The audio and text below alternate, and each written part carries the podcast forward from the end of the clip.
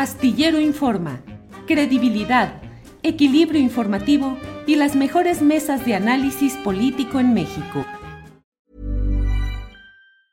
Tired of ads barging into your favorite news podcasts? Good news. Ad-free listening is available on Amazon Music. For all the music plus top podcasts included with your Prime membership. Stay up to date on everything newsworthy by downloading the Amazon Music app for free or go to amazon.com slash news ad free. That's amazon.com slash news ad free to catch up on the latest episodes without the ads. Say hello to a new era of mental health care.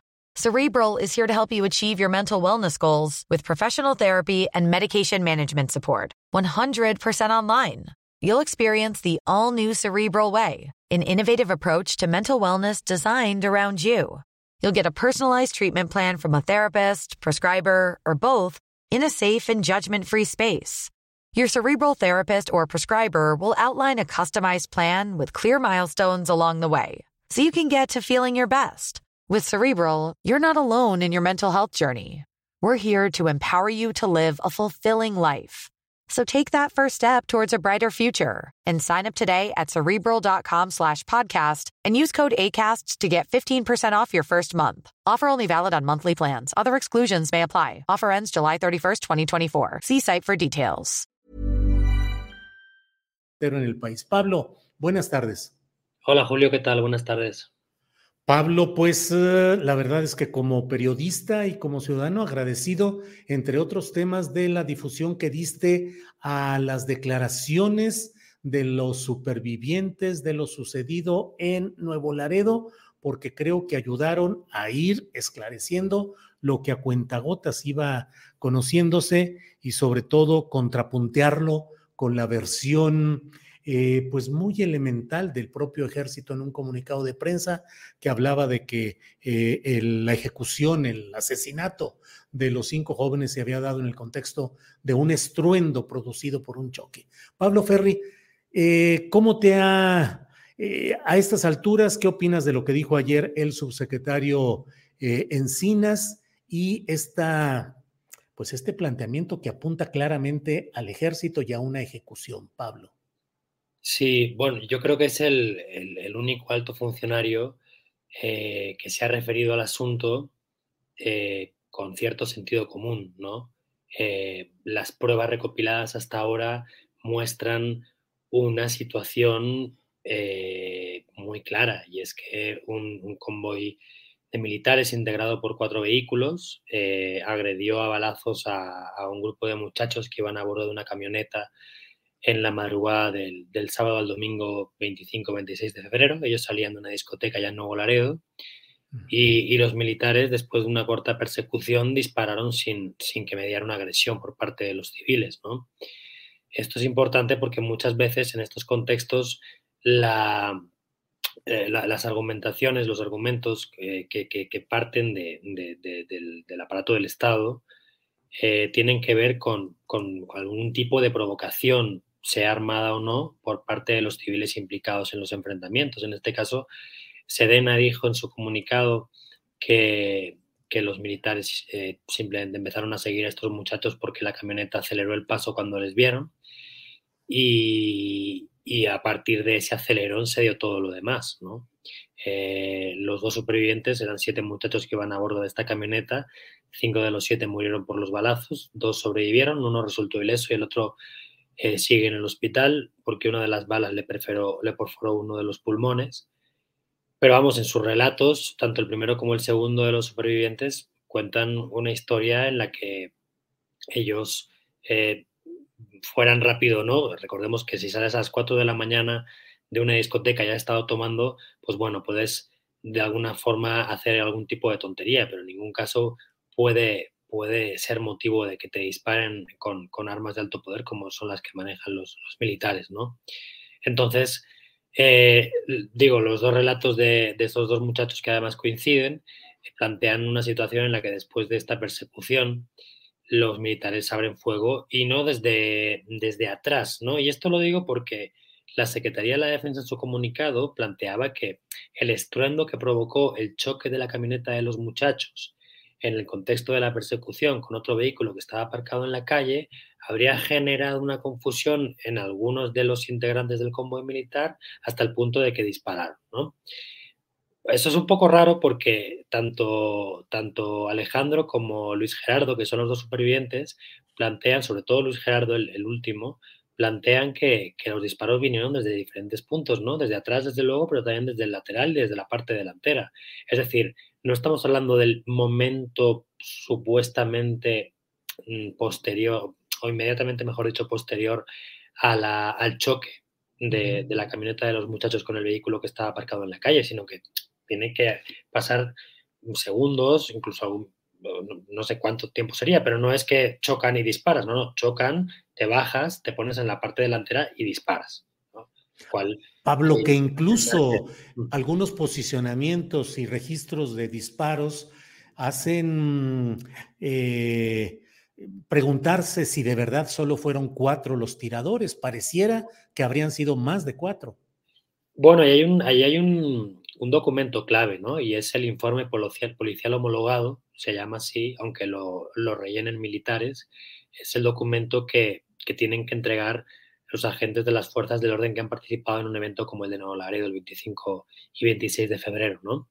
Eh, ahí, pues, bueno, mm, el oficial al mando de los militares debe dar un relato de lo ocurrido y ahí eh, él dice, es un capitán de caballería que llevaba el mando aquel día de las cuatro camionetas militares, dice que, bueno, que, pasó esta camioneta de los muchachos, una pickup blanca, que lo siguen, que la camioneta de los muchachos choca y que acto seguido él dice, a diferencia de Sedena o del comunicado de Sedena, que se escuchan detonaciones, porque claro, déjame ir un poquito al principio porque si no es un poco lioso. Todo esto se supone que empieza porque el convoy de, los cuatro vehículos militares están patrullando por esta zona del sur, del sur eh, poniente de la ciudad y escuchan unas detonaciones y dicen que van hacia donde se supone que se habían escuchado esas detonaciones y es cuando se cruzan con la camioneta de los muchachos.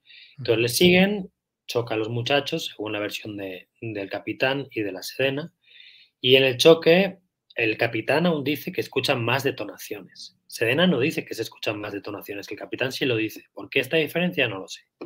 Pero en todo caso dice que después de esas detonaciones se escucha que parte de los elementos a su cargo accionan sus armas. Que él enseguida, vía radio, eh, pide que se pare de disparar, baja del vehículo y pregunta quién ha disparado.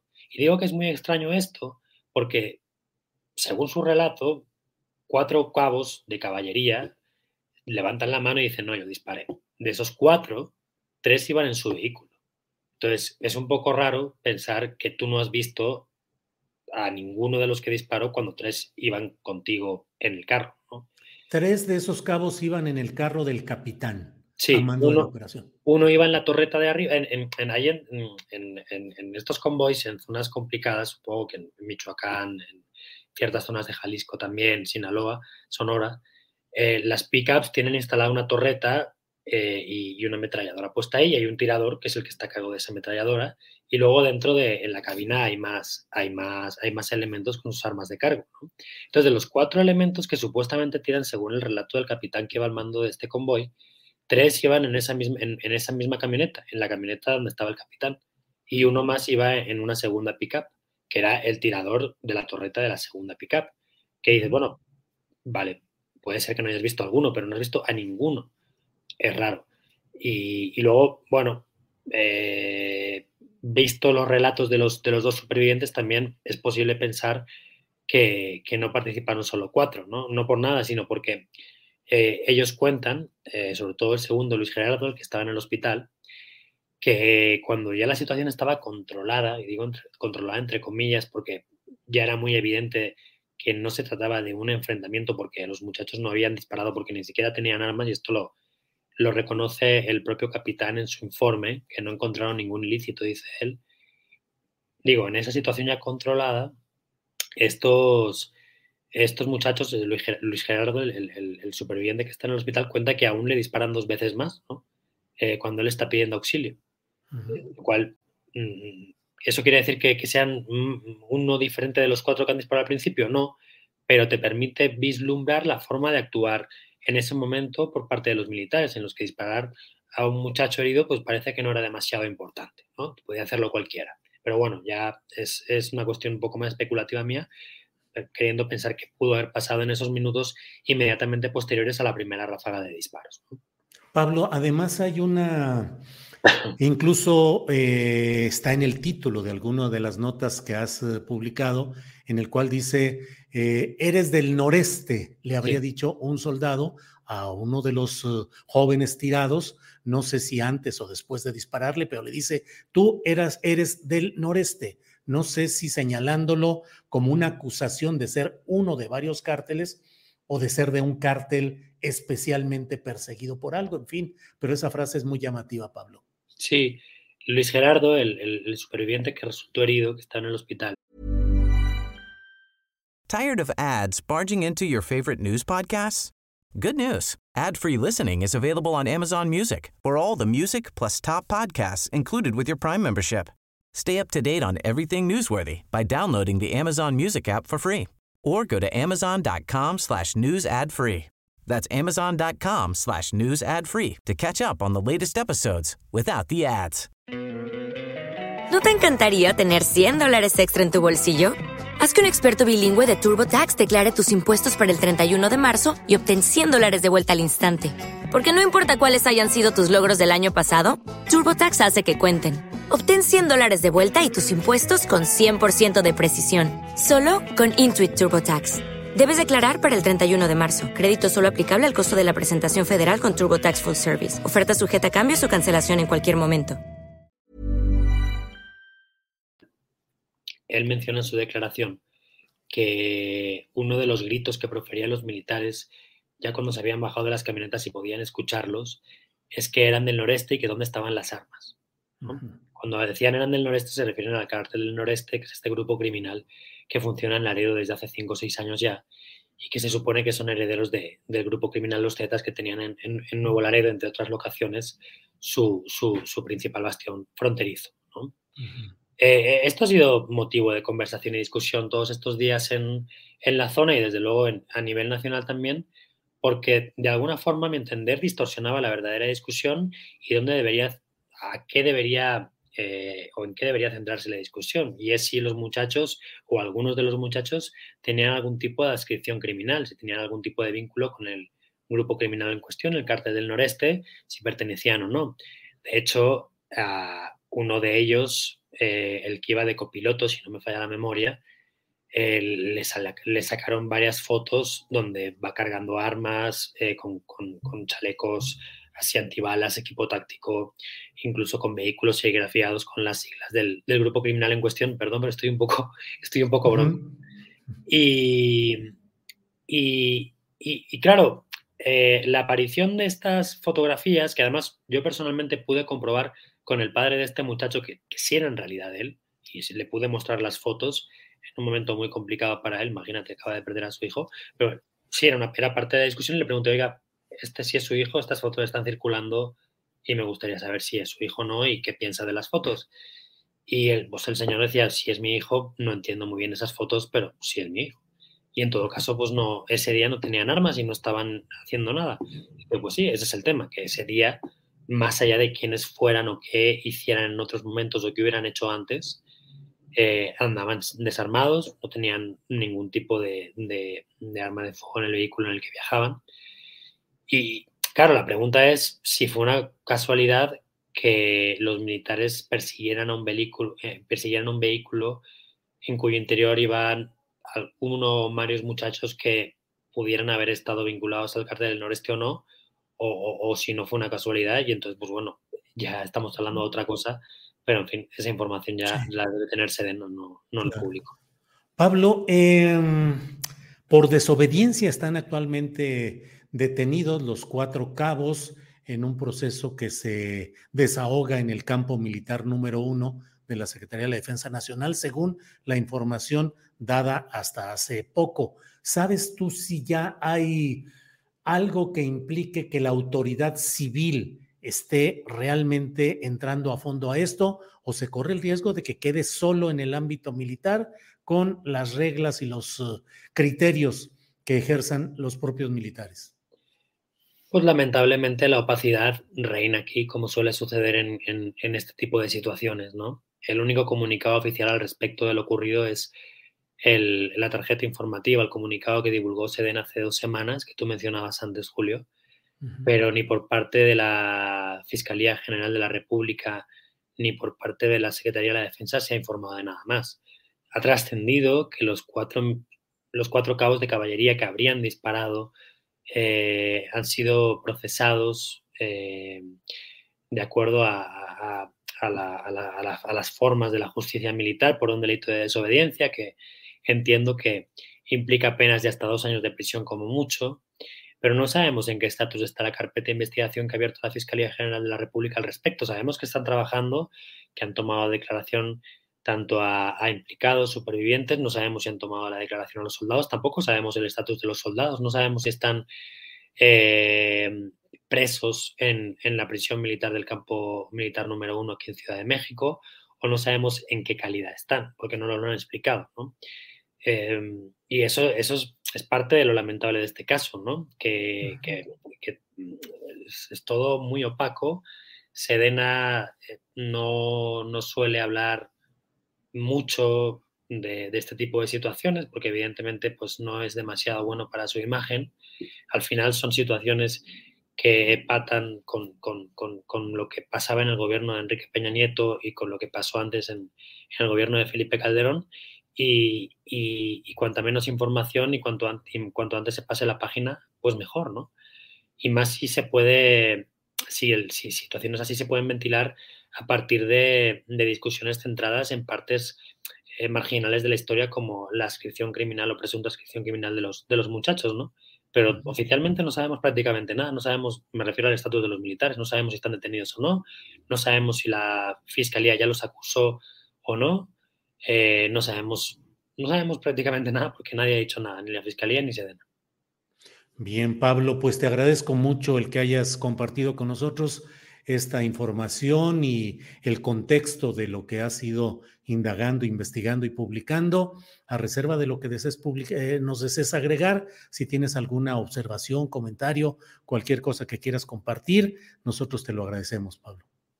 Pues si me dejas, Julio, te doy cinco cifras rápidamente para entender contextualmente de qué estamos hablando. O sea, desde enero del 2007, prácticamente el inicio del principio, el inicio del gobierno de Felipe Calderón, hasta la fecha eh, se han registrado en México 5.229 enfrentamientos entre el ejército, la Sedena, y presuntos agresores.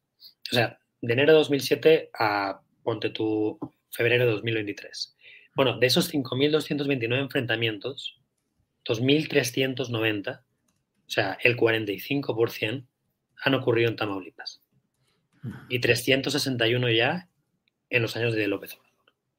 Quiero decir, esto es una continuidad de lo que ha venido pasando en los últimos dos sexenios. Y los números que te menciono son infinitamente superiores a los registrados en cualquier otra entidad del país. Algo está pasando en Tamaulipas ahora, en el sexenio pasado y en el sexenio anterior, y ahí no ha cambiado nada. Bien, pues eh, Pablo, te agradezco mucho esta oportunidad de platicar y estaremos atentos a lo que vaya, lo que siga sucediendo en este terreno y tienes toda la razón. ¿Qué está pasando en Tamaulipas? ¿Qué ha pasado? ¿Qué ha estado históricamente? Mm. Pablo, te agradezco mucho y seguimos en contacto. Un abrazo, Julio. Hasta luego. Hasta luego. Gracias. ¿Tired of ads barging into your favorite news podcasts? Good news. Ad-free listening is available on Amazon Music for all the music plus top podcasts included with your Prime membership. Stay up to date on everything newsworthy by downloading the Amazon Music app for free or go to amazon.com slash news ad free. That's amazon.com slash news ad free to catch up on the latest episodes without the ads. ¿No te encantaría tener 100 dólares extra en tu bolsillo? Haz que un experto bilingüe de TurboTax declare tus impuestos para el 31 de marzo y obtén 100 dólares de vuelta al instante. Porque no importa cuáles hayan sido tus logros del año pasado, TurboTax hace que cuenten Obtén 100 dólares de vuelta y tus impuestos con 100% de precisión, solo con Intuit TurboTax. Debes declarar para el 31 de marzo. Crédito solo aplicable al costo de la presentación federal con TurboTax Full Service. Oferta sujeta a cambios o cancelación en cualquier momento. Para que te enteres del próximo noticiero, suscríbete y dale follow en Apple, Spotify, Amazon Music, Google o donde sea que escuches podcast. Te invitamos a visitar nuestra página julioastillero.com.